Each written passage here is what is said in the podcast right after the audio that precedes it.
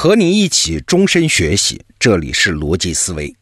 最近呢，我看了一本书，叫《掌控谈话》，作者呢是美国人，叫克里斯沃斯，他是美国联邦调查局，就是 FBI 的一位谈判专家啊。干嘛的呢？就是专门负责和恐怖分子啊、逃犯呢这些人谈判，别顽抗了，赶紧投降，哎，就是干这活的。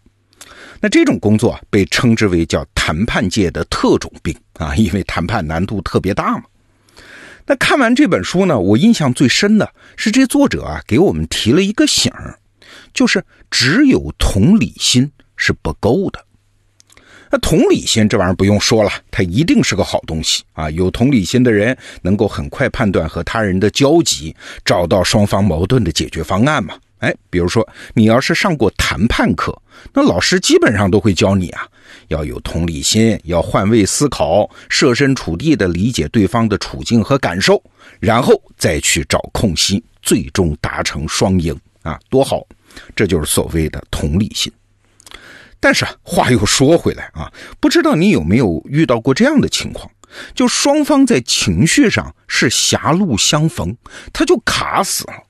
我们完全理解对方在想什么，要什么，他的情绪是什么，但是大家就是谈不拢，哎，因为有情绪在其中作祟嘛。那咋办呢？这个时候如果再片面的强调同理心，哎，那其实同理来同理去，那就是单方面的妥协啊。而且呢，更严重的是啊，你运用同理心，对方不用，那局面很快就转变成你是为了让对方高兴而谈判。是为了让沟通本身能进行下去而谈判，你自己的目标反而丢了。我们为啥要走上谈判桌？为啥要跟人谈？就是为了让我的想法变成你的行动啊！更进一步的想啊，谈判和争执，哎，它不见得是在两个人之间展开的，还可能有观众啊。而在旁观者的眼里啊，你是一个温和的人，一个时时刻刻能展现同理心的人。这样的人啊，在旁观者的眼中，可能就显得没有力量，没有魅力。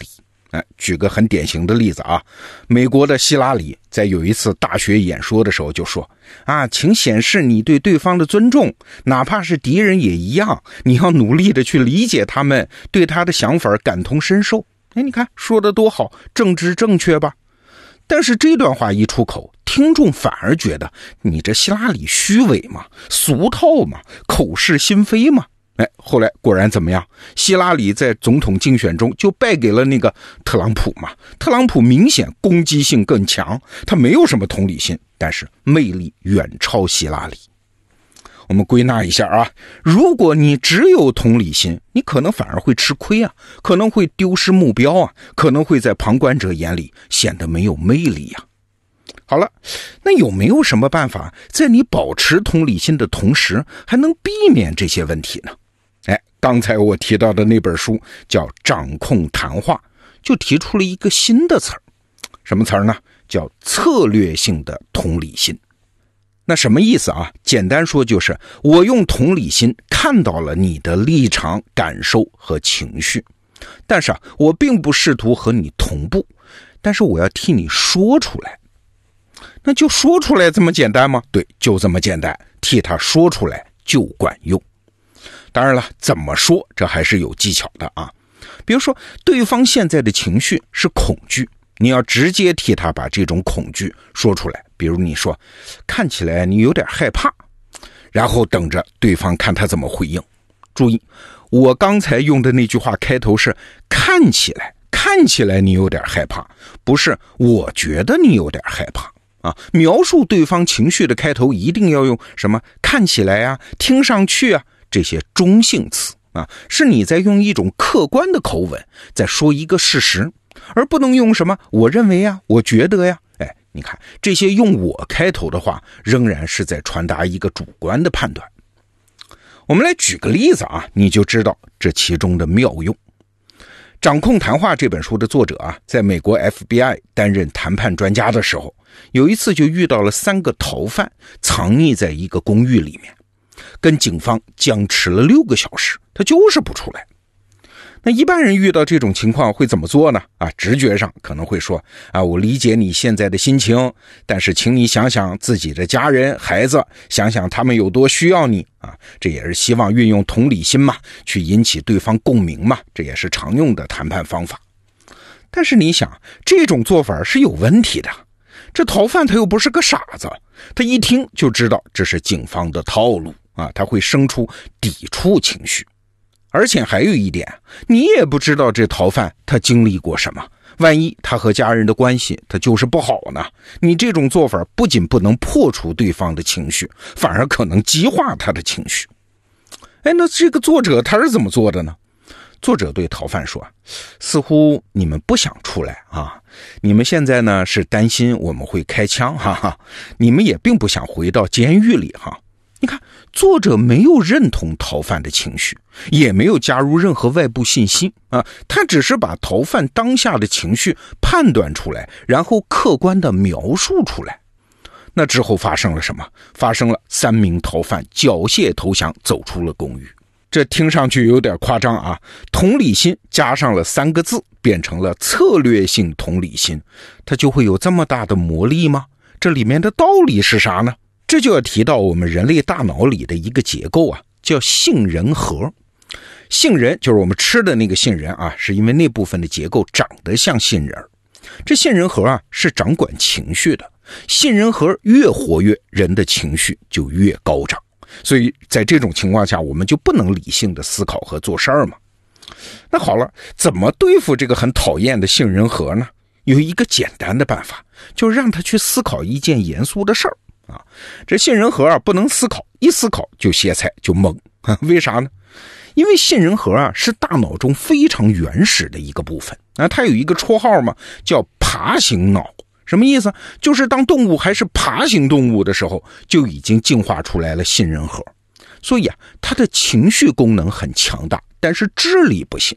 你一给他出难题，他不管多活跃，就只好把大脑的控制权交出来，交给理性能力更发达的大脑皮层啊。这个时候，杏仁核就歇菜了嘛，情绪就平复了。我举个我们日常的例子啊，比如说我家女儿两岁多，那正是情绪不太稳定的时候。如果呢，她要是哭闹啊，比如说就是不穿衣服，那这时候你跟她讲道理是没用的，她才两岁多嘛。最好用的办法是什么呢？是让他思考问题啊。比如说，这时候我会问他们：“那你是要穿绿色的衣服呢，还是红色的衣服呢？”啊，哎，他一思考，一选择，这个情绪性的反抗马上就停止了。哎，你看，这就是把杏仁核打败的方法。那刚才我们说的那个策略性的同理心，其实用的是一样的机制啊。你替谈判对手把他现在的情绪说出来，其实就是利用了这个机制啊。他正在被杏仁核的情绪控制，你替他说出来，他马上就要启动他的大脑皮层去思考。啊，我现在是这个情绪吗？我是他说的这样吗？哎，你想就好办，只要你一想，你的情绪就退潮，就回归理性啊。这是一个常用的技巧。比如说，在美国的法庭上，这被告人的辩护律师在开场陈述的时候，他也会用到这个方法。你想啊，陪审团面对着作恶的被告人，他情绪肯定很激愤啊。那在这种情绪的干扰下，对被告人的定罪啊、量刑啊，肯定非常不利嘛。所以，被告人的律师呢，哎，会把被告可能会受到的所有指控罗列出来。你看，好严重吧？你们现在看到都是这些很严重的罪行吗？好了，这个时候最严重的指控已经被摆到台面上了。那些陪审团的成员的恐惧和愤怒就会被抑制啊，他们的思考和判断就会更加理性啊啊。同时，因为你照顾到了他们的情绪，反过来，他们也会倾向于站在你的立场上。考虑问题，没错，把对方的情绪说出来，你反而能占据谈判的主导地位。《掌控谈话》这本书的作者还举了一个例子，他有一个学生在华盛顿红人队担任财务总监的助理。这红人队啊，就是个足球队啊，这种球队呢，每个季度都要收取球迷的会员费。那有一年，因为经济不景气啊，大家吃饭都没钱了，哪还有钱支持什么球队呢？所以大量的用户就不打算续费了。那这个财务总监当然很着急啊，所以他就打算给这些球迷群发一个邮件。这邮件的草稿是写了这么一句话：说为了确保你能收到下个季度首场赛事的入场券，你需要在九月十号前支付欠费。哎，你想想嘛，你要是他的会员，你听到了这么一句话，你会不会付费啊？这话写的太糙了嘛。而这本书作者的学生呢，就是这个财务总监的助理啊，他就使用了策略性的同理心啊，改进了这段话术。大概意思是这样的：说每个周六在球场上都能看到你们每一个人共同制造的主场优势，这个场面它断然不会消失的。在现在经济不景气这段苦难的日子里，你也承受着沉重的打击。我们一直和你一起并肩作战。如果你有什么特殊原因不能续交会费，请电话告诉我们。那你想想，结果当然是大量球迷积极的交纳了会费。那说到这儿，你已经明白了，策略性的同理心它指的到底是什么？其实就是在我们一般所谓的同理心上面加上了两个东西。第一个东西是，不仅要感知对方的情绪，还要把它摊在桌面上，把它说出来，让对方看到和思考，让他把情绪能起到的作用切换成理性在起到的作用。那第二个东西呢，是不仅要在理性上说服对方，还要在情绪上领导对方。好，这个话题我们就聊到这儿。逻辑思维，明天见。